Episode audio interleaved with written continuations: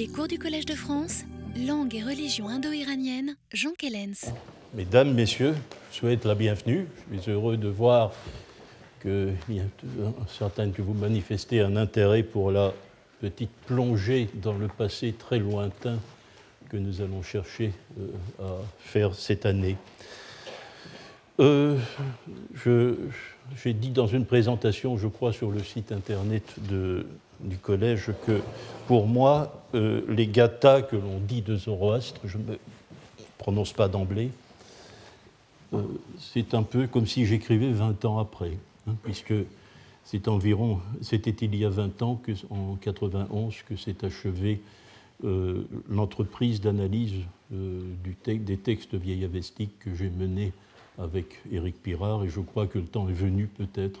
Je n'aime jamais me, relire euh, immédiatement. Après 20 ans, ça va. le moment est peut-être venu de faire le point, de chercher à voir ce qui est encore d'actualité dans cette analyse, ce qui ne l'est plus aussi, et euh, tenter peut-être de répondre aux questions d'une autre manière. Alors, vous m'excuserez, enfin, vous m'excuserez ou vous me remercierez, je n'en sais rien, mais euh, je vais répéter au début de ce cours des choses que j'ai déjà dites, parce que je crois que nous devons situer dans l'histoire de notre discipline euh, le sujet que nous aborderons cette année, afin de voir comment la, réflexion sur ce texte s'est constitué dans la recherche scientifique internationale. Euh, je n'ose pas dire certainement que si j'avais ici euh, un représentant, il y en a certainement de la communauté par-ci, que l'on a découvert le texte des Gathas, que l'on a découvert l'Avesta. C'est une, une, vision européocentrique des choses. Le texte des Gathas, le texte de l'Avesta n'a jamais été perdu.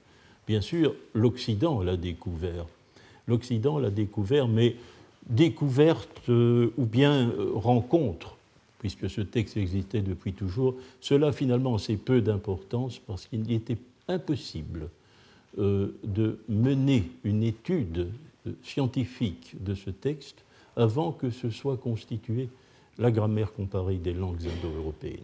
Hmm? C'est l'outil qui nous a permis d'accéder de manière plus précise euh, au sens du texte. Or, la découverte, la, constitution de la grammaire euh, comparée des langues indo-européennes s'est produite, comme vous le savez, de manière extrêmement progressive euh, à partir du début du XIXe siècle. Il y a bien sûr des dates qui sont traditionnelles, mais elles valent ce qu'elles valent. 1816, hein. le livre de Bopp, Franz Bopp, sur la, le système verbal de différentes langues indo-européennes anciennes. Bien, donc, euh, la, réflexion scientifique commence avec la grammaire comparée. Euh, pour euh, aussi revenir aux origines, vous savez que l'origine de toute réflexion sur, sur, sur l'Avesta et sur sa religion est due à un auteur allemand qui s'appelle Martin Haug. et euh, qui nous a permis de manière d'ailleurs décisive de situer le texte comme il doit l'être réellement à l'intérieur, euh, Martin Haug, à l'intérieur du corpus avestique. Je ne l'ai pas mis dans la bibliographie parce que de toute façon ce livre est obsolète. Il l'est bien sûr, c'est le début de la science, mais c'est devenu une curiosité pour les chercheurs. Euh, Martin Hauck a vécu de 1827 à 1876. Euh, sa, vision euh, de, des Gathas et de l'Avesta a été exprimée, s'est développée et s'est exprimée en quatre ans. En 1859-1860 paraissent en deux volumes sa traduction des Gathas, sa traduction des Gathas dans, dans, une série tout à fait érudite, puisque ce sont les cahiers de l'association orientaliste allemande, la Deutsche Morgenländische Gesellschaft de Leipzig. Euh, en 1861, un an plus tard, il fait une conférence de vulgarisation à l'adresse euh, des Parsis de Bombay. Cette conférence a lieu à Pune, où pour son public parsi, il tire les, il tire les conclusions de sa traduction des Gathas. L'année suivante, en fin 1862, paraît son livre en anglais, puisqu'il paraît à Bombay, Essays on the Sacred Language, Writings and Religion of the Parsis. C'est très intéressant d'analyser les titres des livres dans notre discipline. Comme vous allez le voir, ils disent beaucoup de choses en quelques mots. Ici, euh, on voit que ce dont il va parler, c'est le langage qu'il dit sacré, c'est-à-dire le langage du livre Avesta, de l'Avestique. Euh, writings, c'est le livre lui-même, les écrits, l'Avesta. Et euh, la religion, c'est-à-dire ce qu'on appellera le zoroastrisme, d'après le nom du fondateur, ou masdéisme, d'après le nom de la grande divinité de ce système religieux. Bon, euh, alors, vous voyez, ce qui est au centre de la représentation de Hauck et ce qui va le rester pendant très longtemps, c'est une vision qui commence seulement à se dissiper. Hein, nous, en avons, nous avons souvent ici mené ensemble une réflexion pour dissiper cette illusion. C'est la notion de livre sacré. C'est la notion de livre sacré. Il est clair que pour Hauck, l'Avesta, oh, c'est euh, quelque chose d'équivalent, d'analogue à la Bible, au Coran. Peut-être bon, c'est le livre sacré des Parsis. Vous lirez ça partout encore, hein, de l'Avesta et le livre sacré des Parsis. Vous le lirez même sous ma plume. Je ne le dirai plus jamais. Hein. Mais euh, vous pouvez lire ça de manière très courante et au cours de notre revue des différentes tentatives pour élucider l'Avesta, nous allons, je, finirai par vous expliquer pourquoi nous l'avons abandonné. Mais attention, à la notion de livre sacré, Hauck a vu tout de suite, c'est à lui que nous devons, un fait de première importance. Un fait de première importance. Il y a une différence chronologique entre deux parties de l'Avesta.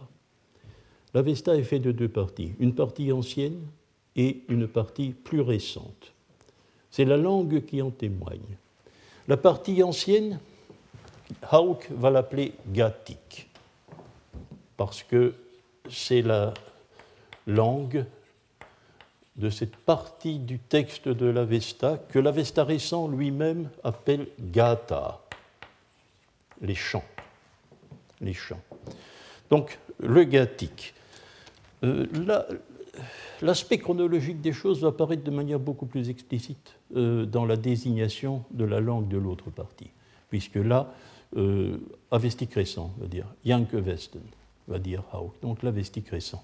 Gattic ne comporte explicitement aucune nuance, aucune nuance chronologique. Avestic récent, bien sûr, oui. Or, le nom de Zarathustra, le nom de Zoroastre, je ne l'ai pas écrit, mais vous savez, vous l'avez sur la bibliographie. Ce nom-là, eh bien, si c'est le nom du fondateur, ce nom-là apparaît dans la partie gathique. Il en résulte un fait de première importance qu'il faut que l'on peut définir tout de suite. Hein. C'est que l'Avesta n'est pas l'œuvre de Zoroastre, ce n'est pas le livre de Zoroastre, comme on pouvait le penser au XVIIIe siècle, au début du XIXe siècle. Seuls les gathas peuvent lui être attribués la chronologie s'oppose à ce qu'il soit l'auteur de l'ensemble du livre. Il est l'auteur de la partie ancienne. Alors nous pouvons déjà, selon la vision de Hauck, nuancer un peu cette notion euh, de livre sacré. Euh, L'Avesta n'est pas, l'ensemble de l'Avesta, dans la vision de Hauck, n'est pas un livre sacré. C'est un livre qui a été organisé autour d'un noyau sacré euh, et qui est l'œuvre du fondateur. Et ce texte ce sont les gathas. Alors, euh, Hauck va répondre à toute une série de questions que l'on peut se poser dès lors que l'on a fait cette définition primaire. Il va se poser la question, naturellement, on ne cessera de le faire, elle n'est pas très importante pour ce qui nous concerne. Je n'en parlerai pas beaucoup. Euh, il faudra y faire quelques allusions. C'est où et quand? Où ce texte a-t-il été composé et quand? Euh, La réponse de Hauck, c'est en 1400 avant l'ère commune, 1400 avant l'ère commune en Bactriane. C'est une date ultra haute. Il hein. euh, faut la prendre de manière indicative. Elle est un peu exagérée, un peu exagérée certainement. La Bactriane, ça n'a aucune valeur. Ça n'a aucune valeur parce que c'est fondé sur une observation textuelle qui, on le sait aujourd'hui, dépourvue de fondement mais malgré tout, il y a une part de vérité dans la, euh, dans, la localisation en Bactrie. une part de vérité parce que certainement, nous le savons aujourd'hui aussi de manière euh, assez précise, on ne peut pas préciser vraiment où dans, le, euh, dans les terres qui sont encore aujourd'hui iraniennes ou qui l'ont été, l'Avesta a été composé, mais très certainement dans les régions orientales de l'Iran. Donc, la, la, question où et quand de Hauck n'est finalement ne, trouve pas une mauvaise résolution en soi. Alors, comment faut-il envisager le texte des Gathas? C'est très À quel genre littéraire les Gathas appartiennent-elles? Là, je suis incapable de vous livrer un mot, parce que euh, fait une description assez floue du processus de composition des Gathas. Je dois vous l'exposer à peu près comme il la raconte. Eh bien, Zarathustra, nous dit-il, reproduit pour ses disciples des entretiens qu'il a eus avec son Dieu.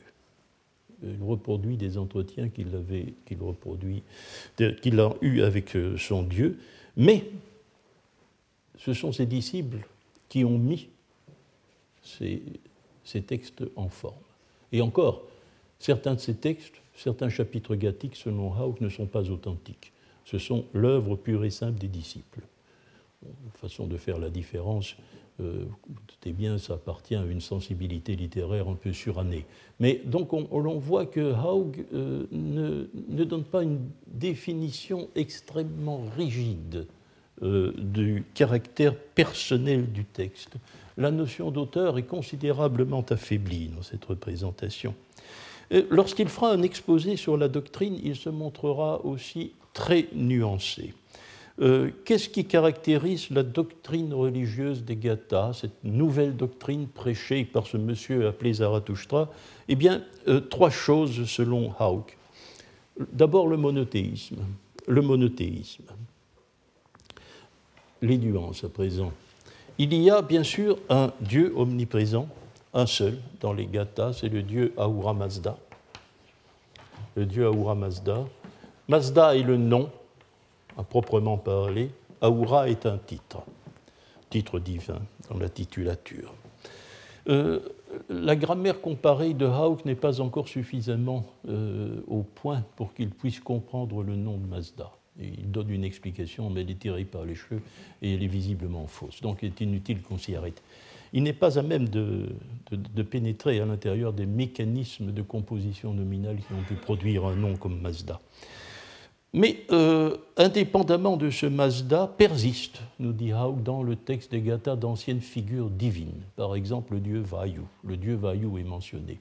C'est vrai, il y a quelque chose qui ressemble au nom de Vayu dans les Gathas.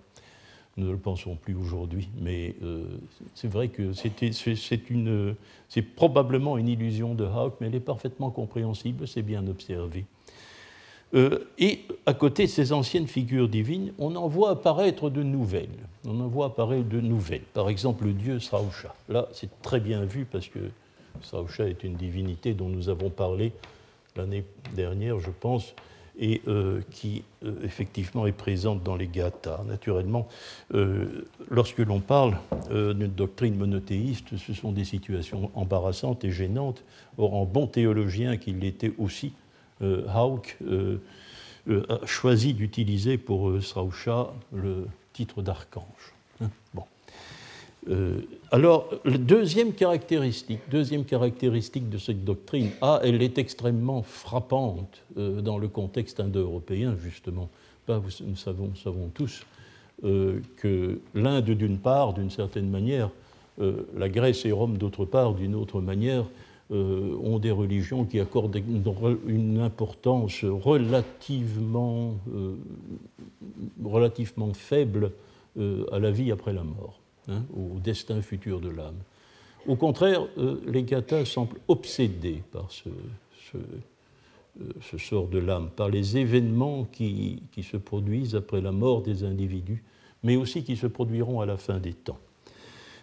c'est une euh, c'est une chose qui embarrasse un peu Hauck, parce que l'apparition de l'eschatologie euh, n'est pas extrêmement explicite dans les Gathas. La, la manière dont Hauck ici affirme l'importance de l'eschatologie euh, montre que clairement il est embarrassé par le fait qu'il ne la trouve pas dans le texte. Il ne la trouve pas dans le texte. Il s'exprime de telle manière que cela se sent parfaitement quand on lit les gathas, on comprend très bien, comprend très bien ce sentiment. et il nous dira simplement, il n'y a pas de raison de douter. Il n'y a pas de raison de douter que l'eschatologie individuelle sort de l'âme individuelle, ou l'eschatologie cosmique sort du monde, occupe une place importante dans les gathas. Il n'y a pas de raison de douter. Alors, troisième caractéristique, la doctrine des gathas est anticléricale c'est-à-dire qu'elle est dirigée en grande partie contre le clergé existant du temps de Zarathustra. Et la raison même de cet anticléricalisme, c'est l'antiritualisme. C'est l'antiritualisme. Euh, Zarathustra aurait euh, donc favorisé une forme de religiosité qui donne euh, plus d'importance à une sorte de, mystique intérieure qu'un un comportement ritualiste dont l'Inde, par exemple, n'est-ce pas, donne une image tellement grandiose. Hein. Euh, alors, euh, par quoi se manifeste l'anti-ritualisme des Gathas Ici aussi, Hauck se comporte comme s'il ne trouvait pas le témoignage qui lui permet d'avancer ses faits. Il dit le, sacrifice sanglant, dit Hauck, est perdure. Le sacrifice sanglant reste recommandé mais pas l'usage de la liqueur sacrée, probablement enivrante, tout au moins euh, une sorte de drogue, le hauma, qui est la forme avestique du soma indien, qui est offert aux dieux, mais que les sacrifiants aussi consomment lors de la cérémonie. Euh, le hauma est, lui, fermement condamné. Il se base pour cela euh, sur deux strophes des gathas dont nous aurons à reparler. Alors voilà, on, m'a critiqué de le faire, mais je vais pourtant le faire. Euh, je voudrais attirer votre attention sur quelque chose. On m'a déjà reproché que je donnais dans mes explications une certaine importance, euh, trop d'importance à certaines, données biographiques euh, des savants du passé. Il faut, mais je crois qu'il faut le dire parce que c'est la réalité. nous avons des gathas une lecture protestante. Et nous n'avons qu'elle. Parce que la lecture que en donne Hauck, comme celle que va reprendre quelques années plus tard Bartholomé, c'est la vision qu'ont des choses, des, philologues luthériens allemands, euh, qui appartiennent à un courant de pensée euh, propre au protestantisme nordique euh, de la fin du XIXe siècle, et qui est un, protestantisme violemment anticlérical, pas anticatholicisme bien sûr, antiritualiste aussi, mais qui accorde aussi, du point de vue doctrinal, une importance considérable à l'eschatologie. Hmm? Euh, euh, L'Apocalypse devient un des textes fondamentaux du de cette tendance du protestantisme de cette époque. Hmm? Et euh, nous savons que Hauck lui-même est théologien luthérien, que le grand-père de Bartholomé était pasteur. Donc ce sont des gens imprégnés de cette tendance du protestantisme évangélique allemand euh, du XIXe siècle. Mais toutes nos études, même si plus tard des gens d'autres appartenances confessionnelles vont se mêler de traduire les gathas, comme le français Meillet ou Jacques Duchesne-Guimain, ben, ils se sont ralliés à cette vision. Donc là, effectivement, l'importance de l'appartenance confessionnelle se dilue. Se dilue hein. Mais euh, la base fondamentale, c'est cette lecture protestante. Hein. Et elle a même été confiée aux parsis eux-mêmes, n'est-ce pas, qui ont, sans savoir peut-être parfois, euh, une vision, euh, une vision protestante euh, de, de, leur texte de référence. C'est une chose que nous ne devons pas perdre de vue. Hein. C'est une chose qu'il ne faut pas perdre de vue. Alors, j'ai plusieurs fois fait remarquer que la grammaire comparée de Haug n'était pas une grammaire comparée encore euh, tout à fait opératoire. Euh, la grammaire comparée sera opératoire aux alentours de 1870, lorsque les jeunes étudiants en philologie classique de l'université de Leipzig vont découvrir l'existence des lois phonétiques.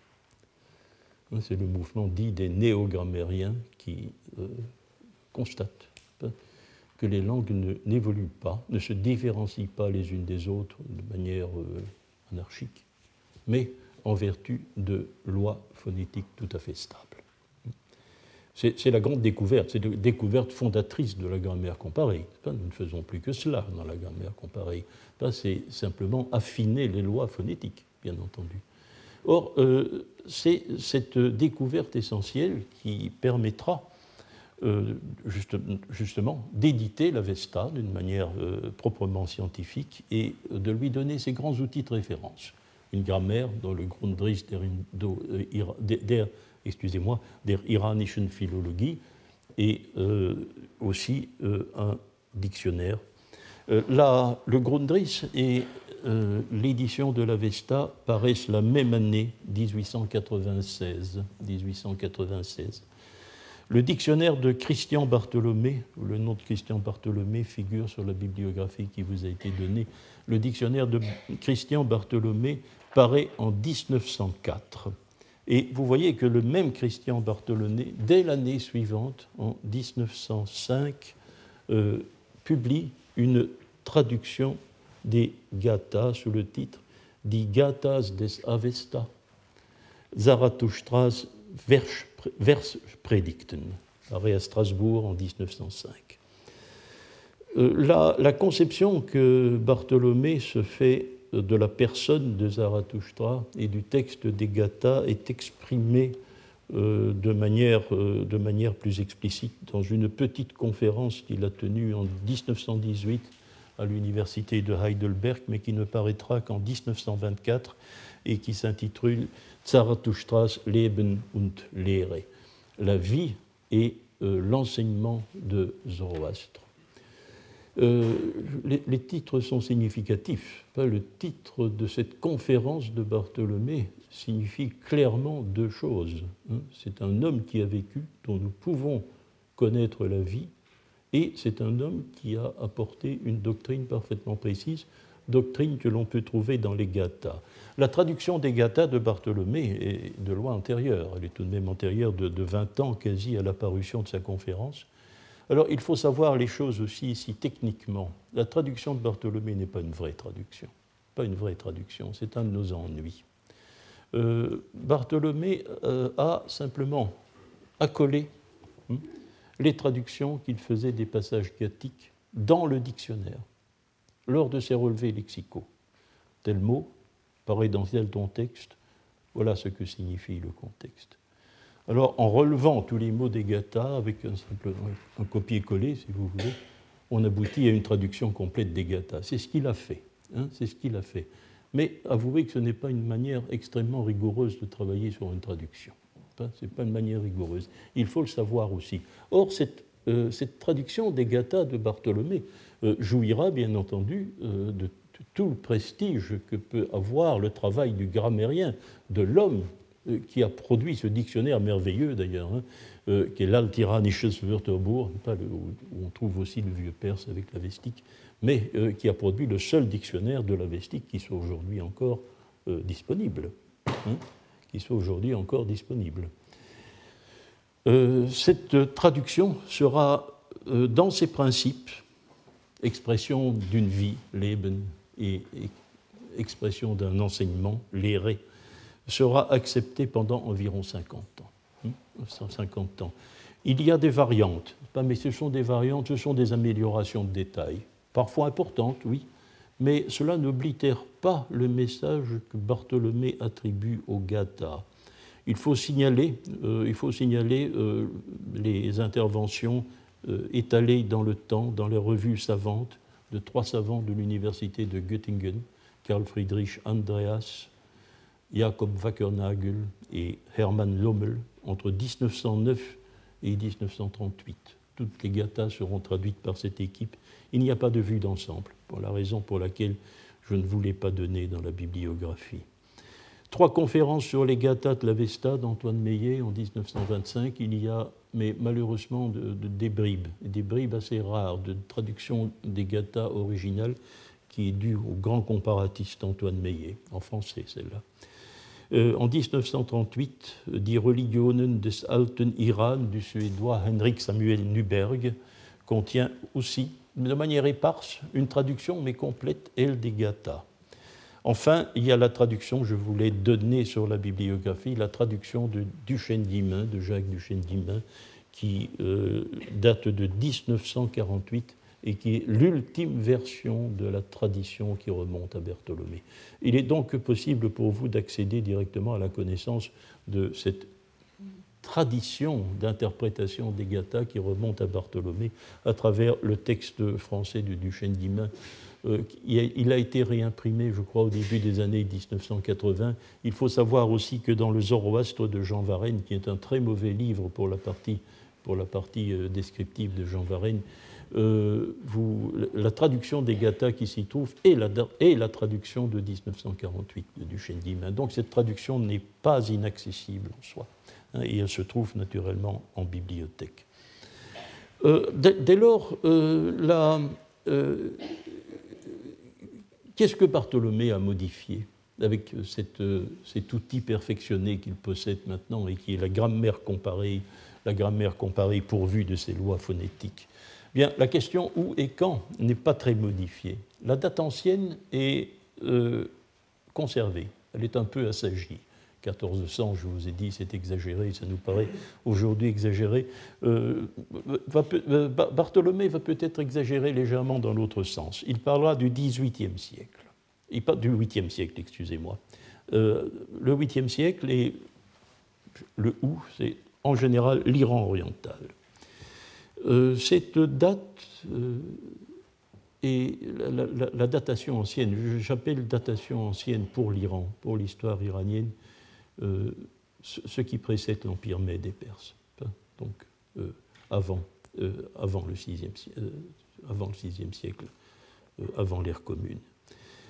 cette datation ancienne sera partagée par l'ensemble de ceux qui ont traduit les Gathas alors que on a avancé des dates beaucoup plus récentes pour la Vesta, mais il est peut-être significatif avant de, euh, déjà de constater, hein, avant de les discuter, que tous ceux qui se sont mesurés au texte des Gathas ont accepté la datation ancienne, toujours. Ben, c'est effectivement extrêmement difficile de faire autrement lorsque l'on voit cette langue par rapport au reste de la Vesta. Euh, ce n'est pas un hasard. Si tous les philologues euh, qui, euh, ont, ont, passé leur temps longuement hein, sur le texte des Gathas ont été convaincus de la réalité de la datation ancienne. Meillet est, la seule, exception, mais c'est aussi celui qui a donné le moins de, traductions de passages gathiques. Hein. Euh, mais euh, Nuberg et Duchesne d'Imain se montrent, euh, du point de vue chronologique, agnostiques. Mais malgré tout, ils penchent pour les datations anciennes. Alors, pour la nature du texte des Gathas selon Bartholomé, là c'est très clair. Il a parlé dans sa brochure de l'éré d'enseignement, et plus précisément encore pour le genre littéraire plus précis que peuvent représenter les Gathas, sa traduction le dit clairement. Vers prédicten, les sermons en vers ce sont des sermons en vers. Sont des sermons adressés à un public que Zarathustra chercherait à convaincre hein, du bien fondé de la doctrine nouvelle qu'il prêcherait. Ça nous surprend un peu, mais là aussi c'est le protestantisme. Euh, les protestants de cette époque, euh, il leur arrivait effectivement de produire des sermons en vers. Donc ce n'est pas quelque chose de bizarre. C'était une pratique qui, peut, peut être relevé euh, dans euh, la pratique protestante allemande de l'époque. Euh, puisqu'il s'agit de sermons et d'un enseignement, les Gathas sont bien une œuvre personnelle pour Bartholomé, une œuvre qui expose une doctrine. Mais cette doctrine est brouillée par l'ordonnancement du corpus gathique. Le corpus gathique, ce sont 17 poèmes, selon Bartholomé, 17 poèmes répartis en cinq ensembles.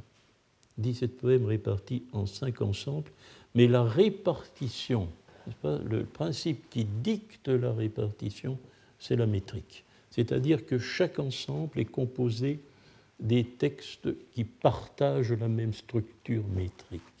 Il n'y a donc, dans l'ordre de succession des gathas, aucune chronologie. Cela ne représente pas la dynamique de la pensée d'un homme. Nous ne savons pas. ces textes ont été simplement versés selon un principe rhétorique bon, dont, on peut pas, dont la motivation nous échappe, bien sûr. Hein. C'est de de les classer selon leur appartenance métrique. vous comprenez la tentation que cela va donner et elle est effectivement réalisée chez Duchesne d'Imain. Il est le seul des traducteurs des Gathas qui s'y soit essayé.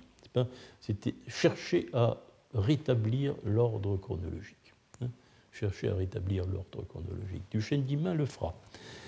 Euh, donc il a cherché cette, euh, il s'est livré à cet exercice. On pourrait dans son livre constater ou bien penser ou bien fonder euh, de, cet essai. Nous allons dire quelques mots aussi plus tard, en, avançant dans cet exposé sur l'histoire de nos disciplines. Alors, quel est cet enseignement Quelle est cette doctrine nouvelle que euh, euh, Zarathustra prêcherait? Oh, L'opinion de Bartholomé à cet égard ne change pas. C'est l'opinion de Haug. D'une certaine manière, Bartholomé a simplement mis à jour l'œuvre de Haug il l'a mise à jour dans sa rigueur linguistique, en faisant une traduction plus exacte, plus précise, etc. Mais sa vision des choses n'est pas modifiée. Euh, les trois caractéristiques que Hauk attribuait à la doctrine des Gathas sont maintenues. Les Gathas sont monothéistes, selon Bartholomé. Euh, Mazda est le seul dieu dont le nom soit prononcé. Euh, Bartholomé ne reconnaît plus l'attestation du nom du dieu Vayu, à juste titre, euh, il euh, doute de la divinisation de cette euh, entité abstraite qui sera au chat, le fait de tendre, le fait de tendre avec attention l'oreille. Il pense que ça reste un mot abstrait, que le processus de, divinisation n'a pas été entamé. Et donc, l'isolement d'Ahura Mazda, selon Bartholomé, est beaucoup plus fort que chez Hauk. À ceci près que dans la doctrine des Gathas, à côté d'Ahura Mazda, on trouve une sorte de panthéon de substitution de ceux que l'on appelle les Ameshaspenta, les immortels bienfaisants, et qui sont six, subordonnés à Ahura Mazda. Six Ameshaspenta. Je vous donne le nom en entier, c'est assez.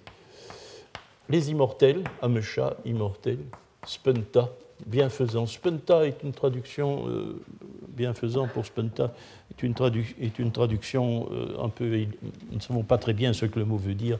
Bienfaisant est une approximation. Je la donne pour telle, mais je préfère le signaler. Donc euh, ces dieux ne sont pas des, sont pas des rivaux pour Ahura Mazda, ce ne sont pas non plus des égaux. Hein. On a beaucoup discuté de leur nature. je ne laissons tomber ce problème parce qu'avec le temps, il va s'éclaircir. En tout cas, euh, mais euh, il y a comme un panthéon subalterne et de substitution après la disparition des autres dieux traditionnels. Alors, l'eschatologie, c'est véritablement la clé d'interprétation des gathas de Bartholomé. Que si vous lisez le texte de Bartholomé, bon, vous avez la version du chêne d'Imain, vous le verrez. Hein. c'est un texte massivement eschatologique le. Euh, je vous ai dit, Hauck a formulé la question de l'étymologie, de, l'eschatologie, excusez-moi, comme s'il ne l'avait pas trouvée dans le texte. Bartholomé l'a trouvé. Bartholomé l'a trouvé. Peut-être, mais il faudra s'interroger sur la part d'illusion qu'il peut y avoir dans cet effet. Il l'a trouvé. Il l'a trouvé dans le vocabulaire. un certain nombre de mots euh, récurrents dans les gathas qui n'ont pas d'équivalent en sanskrit védique ou des équivalents mal connus, sont interprétés en fonction de l'eschatologie. Bon, je vais prendre un exemple, le mot yar. C'est un monosyllabe. Il n'a pas d'étymologie euh, clairement immédiate. Il n'a pas d'équivalent sanskrit euh, incontestable il y a beaucoup de racines ya qui pourraient expliquer ce, mot avec des sens extrêmement différents. Eh bien, euh, Bartholomé le rattache à la sphère eschatologique en y voyant, c'est très fréquent chez lui, des crises, comme il dit dans le Wörterbourg, la crise, la crise finale, hein, la crise finale, ou bien Wendepunkt, euh, traduit-il pour euh, traduire ces notions, le moment où les choses tournent. Hein, euh, la, euh, le, moment de la fin des temps. Donc il la trouve dans le vocabulaire, un certain nombre de mots. six ou sept. Il le trouve aussi dans le système verbal. Si vous euh, lisez les Gathas de Bartholomé, celle de Duchesne Guillemin, euh, vous aurez tout de suite le sentiment que vous lisez un texte rédigé au futur. Rédigé au futur. Cela, c'est en fonction d'une analyse du système verbal et d'une étrange forme verbale que le gathique, pas l'Avesta récent, c'est un autre système, que le gathique, c'est un des traits d'ailleurs de son archaïsme particulier, partage avec le sanskrit du Rig Veda. C'est une forme verbale que l'on a appelée l'injonctif, que les premiers indianistes védisants ont appelé injonctif. Et c'est un très mauvais terme parce que ce n'est pas du tout ça, parce qu'on a l'impression que l'injonctif est une forme verbale qui sert à donner des ordres. Hein. Mais non, oui, effectivement, euh, il sert à donner des ordres négatifs. C'est-à-dire qu'un impératif, euh, un impératif védique, on ne peut pas, euh, on ne peut pas lui donner la négation. Ce n'est pas possible. Il faut employer une autre forme verbale. Eh bien, la forme verbale que l'on emploie à ce moment-là, euh, c'est celle que l'on définit comme injonctif. Mais l'injonctif a bien d'autres fonctions. Il n'est pas utilisé qu'en phrase négative. Et euh, cette fonction, Bartholomé, ben, il va la diriger vers le futur. C'est donc en fonction d'une analyse particulière euh, du système verbal que les gathas de Bartholomé apparaissent comme un texte rédigé au futur. Hein. C'est aussi fait qu'il faut constater. Alors la troisième caractéristique, l'antiritualisme, il s'est aussi durci par rapport à Hauk, parce que la condamnation du soma est maintenant assortie de celle du sacrifice sanglant.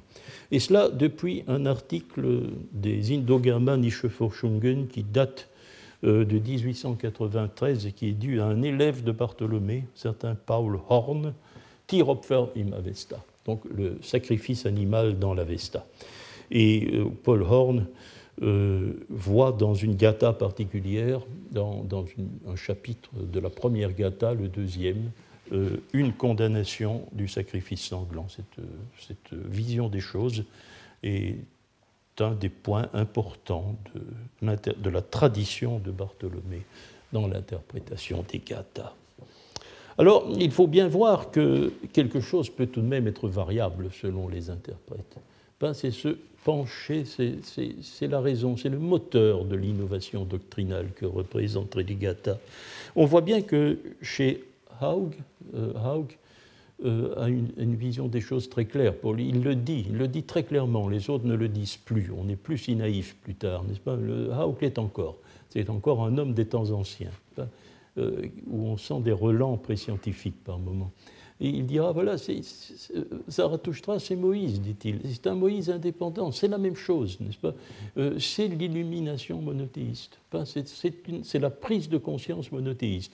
Remarquez-le, d'ailleurs, ça date de 1400 et sa localisation en Triane, à cet égard, ne sont pas indifférentes, puisqu'on situe Moïse exactement à la même époque. Alors, c'est dire, vous savez, entre quelqu'un qui travaille en Bactriane en même temps que quelqu'un qui travaille sur les bords du Nil, peut rien y avoir, de, peut pas y avoir d'influence. Ce sont deux prises de conscience indépendantes et autonomes. Hein.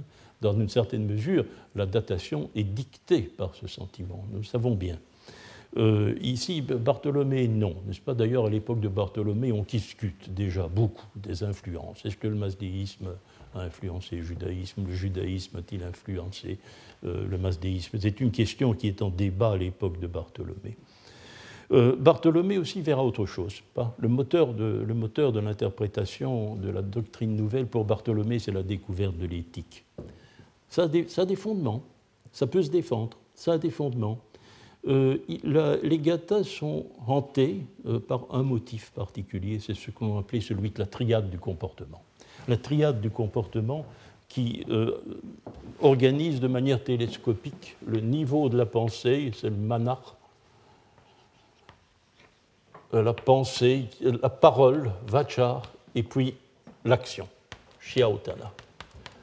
Donc, triade du comportement, des manifestations de plus en plus évidentes des choses, hein, de, la pensée au, euh, de la pensée à l'action. Et cette triade tout entière doit avoir pour caractéristique d'être bonne. D'où un emploi littéralement obsédant du mot vohu, bon, vohu Bon. En le stylisant, c'est-à-dire en lui donnant ses degrés, meilleur, vario, ou bien très bon, superlatif, hein, comparatif, superlatif. Euh, c'est un terme littéralement ruminé dans les gathas, n'est-ce pas? Et il est appliqué à la triade du comportement. On peut y lire l'éthique, bon, on peut. C'est l'interprétation de Bartholomé. Enfin, euh, Meillet verra autre chose. Hein. Qui, qui, est socialisant et qui travaille dans l'entre-deux-guerres, il verra une exigence de justice sociale. Hein, euh, en opposant, euh, il voit un texte qui est un texte, au fond, une sorte de parti paysan, hein, qui revendique euh, certains droits contre, contre une noblesse, entre guillemets, que Meillet imagine plus ou moins sur le type féodal. Hein, ce que nous ne savons pas du tout d'ailleurs, nous ne savons pas du tout. Mais ce sera pour, pour Meillet euh, l'explication, le fondement des gathas. Il a aussi des raisons qui ne sont pas mauvaises de penser, qui peuvent aussi être alléguées. Ces raisons-là, il y en a deux. C'est que partout dans les gathas, on parle de la vache. Ça pas on n'a pas fini d'en parler de cela. Partout, on parle de la vache. Comme si d'ailleurs euh, l'on condamnait euh, le fait de lui faire mal. Euh, et d'autre part, on ne parle pas du tout, jamais, de l'activité guerrière. L'activité guerrière, c'est zéro. Hein. Euh, c'est une, case absolument vide. Donc alors, si vous juxtaposez les deux faits, hein, importance de la vache, absence de la guerre, bah, vous vous trouvez, semble-t-il, devant justement une opposition entre noblesse guerrière et, et paysannerie. Hein. C'est le fondement des remarques de Meillet. Alors, l'interprétation de Nuberg a été, comme vous savez, généralement très mal reçue, mais Nuberg se singularise à l'intérieur même de la tradition de Bartholomé en voyant le moteur du système gathique dans les techniques de l'extase. Dans les techniques de l'extase. A une vision chamanique des choses. On découvre le chamanisme en 1938. Et euh, malheureusement, le recours de Nuberg est, faible. Hein. il doit se, se, base sur euh, quelques termes obscurs qui ne sont pas, euh, qui, n'ont pas permis au fond de convaincre. 1948. 1948. Euh, la date est, c'est, la dernière manifestation de la tradition bartholoméenne, car à partir de 1952 paraissent à paraît à Munich une petite revue, une petite revue extrêmement humble en 1952 euh, qui s'appelle les Münchener Studien zur Sprachwissenschaft, les études munichoises de linguistique. Euh, et dès le second volume, le second volume euh, qui paraît en 1952 aussi, on voit apparaître, ça ne cessera plus jusqu'en 1959, les articles de Helmut Humbach c'est le troisième titre de votre petite bibliographie. Euh, l'édition et euh, la traduction et le commentaire des Gathas par Helmut Humbach paraîtront à Heidelberg en 1959. Mais euh, chacun, chacun, sait, avec les Münchener Studien, depuis 1952, ce que prépare Helmut Humbach. Alors, il faut peut-être que je fasse ici un peu de biographie.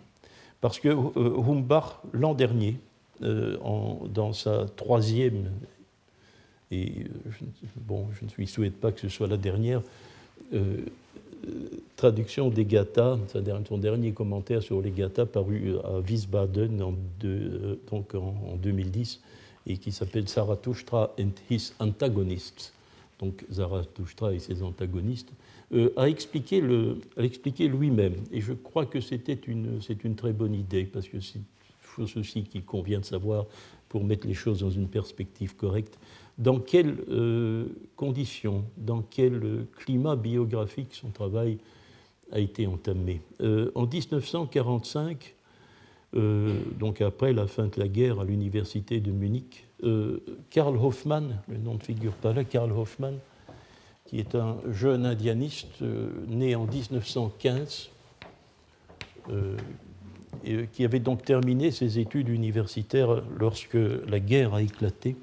Donc sa carrière académique était entamée euh, à la déclaration de guerre, a repris ses fonctions à l'université de Munich, et y a reçu un étudiant qui n'était pas euh, tellement plus jeune que lui, né en 1921, Helmut Humbach, mais qui euh, n'avait pu entamer ses études universitaires après avant la guerre. Donc il, les entamait en 1945. Il y a donc chez ces deux hommes, qui sont restés toute leur vie très liés, euh, chez ces deux hommes une véritable amitié. Mais ce sont des hommes, ce sont des contemporains du point de vue, hein, du point de vue biologique, si je puis dire. Et euh, ils ont. Euh, Karl Hoffmann avait un projet scientifique euh, à la fin des années 40, et c'était de pourvoir l'Altindische Grammatik, la grande grammaire de vieil indien de Wackernagel, de la partie qui lui manquait, et qui était le verbe, le Das Verbum. Les, la déclinaison, la phonétique, la composition nominale, la morphologie nominale, tout cela euh, est catalogué dans l'Altindische dans Grammatik à partir de la fin du XIXe siècle, mais fait défaut aujourd'hui encore, d'ailleurs, euh, Karl Hoffmann n'a jamais mené à bien, euh, lui fait défaut le Das Verbum, le verbe manque. Or, donc Karl Hoffmann, qui était indianiste de formation, il n'a jamais appris la vestique avec un maître, s'est rendu compte en préparant, euh, en faisant ses premiers essais de préparation de cette grammaire du verbe, que la manière dont Bartholomé, dans le Wörterbuch, avait analysé le verbe euh, était, insoutenable, ne pouvait pas être accepté. Cela ne fonctionnait pas. Euh, la comparaison avec le sanskrit védique lui, paraissait imposer une autre analyse. Hein, une autre analyse. Et cette, c'est ainsi qu'il a proposé à Humbach euh, de faire une nouvelle analyse des gathas dans cette perspective. L'analyse des gathas de, Helmut Humbach de 1959 est fondée, nous le savons maintenant grâce à son introduction, je le savais avant bien sûr, mais de, manière privée, est fondée sur la nécessité de revoir en profondeur le système verbal des gathas euh, par rapport à Bartholomé. Et c'est d'ailleurs le, c'est d'ailleurs l'acquis le, plus fondamental du texte de Humbach. Alors, euh, pour je ne sais pas si les gathas de 1959 sont encore, euh, pouvez, si vous avez la curiosité de voir ce qui a changé avec Helmut Humbach, il est très commode et c'est un livre qui ne coûte pas très cher, qui est paru à Heidelberg en anglais, qui est The Heritage of Zarathustra. L'anglais est dû à Palani Chaporia, qui est un, un parsi de Pennsylvanie ami de Humbach, et euh, qui donne une traduction un peu édulcorée, un peu édulcorée, hein, euh, adusum delphini, dirais-je, euh, des mais on peut en prendre comme ça connaissance de, la, manière dont, Helmut Humbach a modifié la,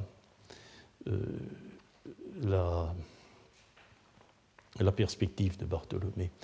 Alors, euh, ce qui change, euh, bon, la, aussi certainement, Humbach euh, a aussi toujours, c'est trop tôt pour que cette perspective ait changé, il a évidemment la même conception de l'Avesta, livre sacré, des gathas, noyau du livre sacré, mais on connaît mieux la transmission de ce livre.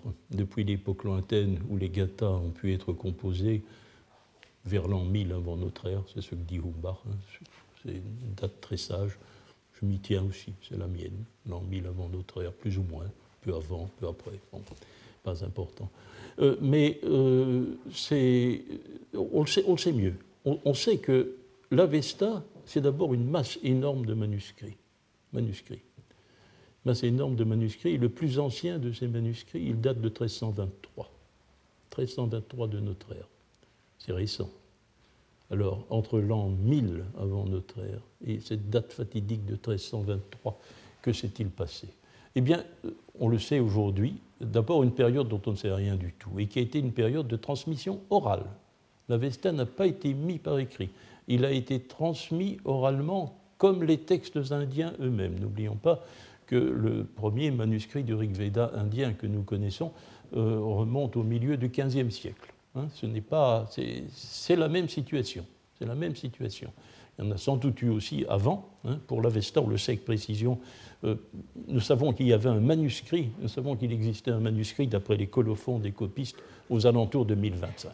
1025, on, gagne, on gagne trois siècles, ce n'est pas beaucoup. Alors, euh, donc, euh, là, dans la vision de Hoffman, il y a donc cette longue période de transmission orale, et puis les textes sont collectés et mis par écrit à l'époque sassanide, à l'époque des rois sassanides, donc dans le courant du premier millénaire de notre ère. Euh, quand, à cette époque? Oh, Hoffman donne là une, il donne une date trop haute, 4e siècle. Nous savons aujourd'hui que paléographiquement, il est beaucoup plus vraisemblable que ce soit le 6e, 6e siècle. Donc, période de transmission orale depuis les origines jusqu'au 6e siècle de notre ère. Alors, dans la perspective de Hoffman, ce qui se produit, ce qui se produit, euh, c'est que les textes se perdent. Il n'y a pas de bonne explication pour ça, mais il y a une perte massive des textes. Et euh, ce qu'il reste, ce que nous avons aujourd'hui, ce sont les débris, ce sont les débris du livre. On a recollecté les débris, on les a remis ensemble et on a fait en quelque sorte un nouveau livre. C'est euh, la, la, conception de l'Avesta comme une sorte d'épave, hein, une épave faite de débris hasardeux et recollés en quelque sorte. Mais c'est la, la, perspective de Hoffman. Et cette perspective, il l'exprimera avec beaucoup de précision, il résumera ses idées, il résumera après une carrière où il a beaucoup analysé la transmission de l'Avesta en 1989. Encore, c'est son dernier livre, cinq ou six ans avant sa mort, Der Sassanidische Archetypus de 1989 fera une description euh, extrêmement précise de cette euh, histoire de la transmission mais c'est celle qui, dès 1945, il inculque à ses élèves. Euh, c'est dans cette perspective que Humbard a travaillé. Alors la nature du texte. Que sont les gathas à l'intérieur de l'Avesta C'est là la révolution copernicienne de Humbard. Ben, ce ne sont évidemment pas des sermons en vers, ce sont dès la première ligne de son livre, il le dit, l'ida, l'ida des hymnes. Ben oui, on s'y attendrait, n'est-ce pas? Puisque le seul document contemporain et apparenté que nous possédions, ce sont les hymnes védiques. Et puis, gata ne veut-il pas dire chant hein? Euh, Alors, euh, ce sont des hymnes comme ceux du Veda. Il y a un argument massif qui impose cela. Je crois que tout le monde a accepté cette perspective aujourd'hui. Les gathas sont des hymnes. Euh, on parle aux dieux on parle au Dieu. Lorsque Haug disait des entretiens avec son Dieu, qui parle? Mais c'est un homme qui parle au Dieu. Les gathas, c'est le discours qu'un homme tient au Dieu. Hein. Euh, il ne parle pas des disciples. Il ne parle pas des disciples. Il ne reçoit pas l'enseignement. Le Dieu ne lui parle pas, ou exceptionnellement. Non. Il parle au Dieu. C'est donc la perspective hymnique qui semble s'imposer. C'est l'argument massif de Humbard, et il est imparable il est imparable. Oui. Euh, alors, euh, dans euh, les caractéristiques de la doctrine, là, Humbard cesse d'être révolutionnaire. Il ne sera pas révolutionnaire. Simplement, il se montrera un peu plus nuancé que Bartholomé. Il fera, le, monothéisme, il fera remarquer que, bon, oui, Ahura Mazda est seul. La question des Ameshaspenta ne n'impressionne pas beaucoup, mais Humbard fait tout de même remarquer qu'à deux reprises, qu'à deux reprises, le texte des Gathas parle des dieux au pluriel. Aru Ho, c'est le mot Ahura, hein, le titre d'Ahura Mazda, et deux fois les Ahura. Les Ahura, deux fois. Bon, ça, ce, qui, euh, ce qui lui fera considérer de manière, de manière assez bon, manière expressive qu'il y a chez Zarathustra du Zarathustriches, pour le dire en allemand, hein, du pré-zoroastrien chez Zoroastre. Hein. Ce sera la formule de, sera la formule de Humbard. Alors, euh, l'eschatologie, elle est détruite. Elle est détruite par l'œuvre de Humbard. Euh, tous les mots qui semblent se euh, rapporter à la fin des temps sont expliqués autrement et avec la plus grande vraisemblance étymologique par la comparaison avec le sanskrit védique il n'existe plus aucun terme qui explicitement se réfère ni euh, euh, au destin individuel de l'âme, ni à la fin des temps. Elle est détruite. Le système verbal, c'était sa grande affaire au départ, eh bien, le système verbal est revu euh, dans, une autre perspective d'interprétation des formes verbales injonctives que Helmut Humbard va, traduire en général par des présents. Va les traduire en général. Vous aurez donc, si vous lisez le texte de Humbard, l'impression que vous changez de temps hein, par rapport à Bartholomé. Alors que Bartholomé fournit un texte rédigé au futur, Humbard euh, donne un texte rédigé au présent. Et ça change tout. Hein, ça change tout. Seulement, Humbard est euh, un, personnage que j'aime beaucoup et que je connais bien, euh, mais il, a une certaine insensibilité au fond des textes, n'est-ce pas? Alors, après avoir livré à ce travail de démolition d'un système, il va se poser une question finale. Il va dire, mais enfin, cette doctrine des Gathas, qui n'est pas si eschatologique que ça, qui n'est pas si antiritualiste que ça, parce que Humbach croit au sacrifice sanglant, il ne croit pas à la condamnation du Hauma non plus. Euh, en quoi est-elle nouvelle? Et par quoi euh, Zarathustra a-t-il pu impressionner ses contemporains au point d'imposer une doctrine religieuse nouvelle? Et alors, surprise, il va répondre l'eschatologie.